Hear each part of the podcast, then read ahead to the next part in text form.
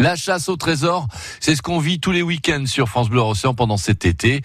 La Loire-Atlantique est terre de trésors et c'est à voir d'ailleurs une exposition en ce moment au château de Châteaubriand.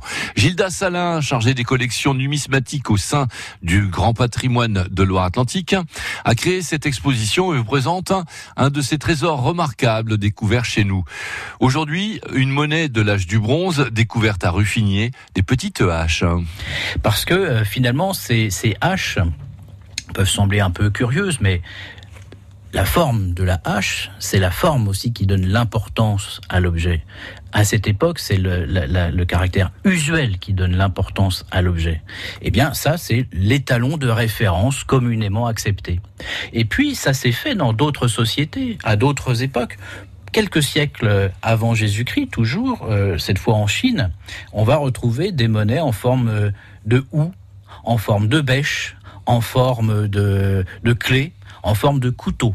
Donc en fait, ça s'est fait aussi ailleurs. Et ces haches à douille sont vraiment caractéristiques de notre région. Parce que les pièces euh, dans notre région, telles que nous les connaissons, c'est-à-dire des objets métalliques euh, euh, circulaires, vont apparaître autour du IVe siècle avant Jésus-Christ. Donc nous sommes presque 600 ans après ces fameuses haches. Et elles vont arriver, ces premières monnaies, sous la forme de pièces d'or. Ça s'appelait des stataires à l'époque. De grosses pièces d'or bien lourdes que les mercenaires gaulois armoricains vont ramener de Macédoine où en fait ils euh, se battaient pour Philippe de Macédoine, le père d'Alexandre le Grand, qui eux à l'époque dans le bassin méditerranéen avaient déjà l'usage de la monnaie, ça vient de Crésus.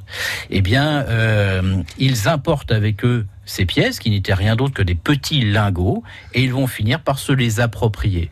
Mais pendant depuis des siècles, donc ils utilisaient avant tout ces haches à douille. Et pourquoi est-ce que quelqu'un avait caché donc ce stock de haches euh, donc euh, qui servait de, de, monnaie Alors ça c'est extrêmement difficile à, à, être précis parce que pour cette période-là on a vraiment très très peu d'éléments. Mais de toute évidence c'est avant tout une réserve métallique. Il faut imaginer quelqu'un qui cache son épargne.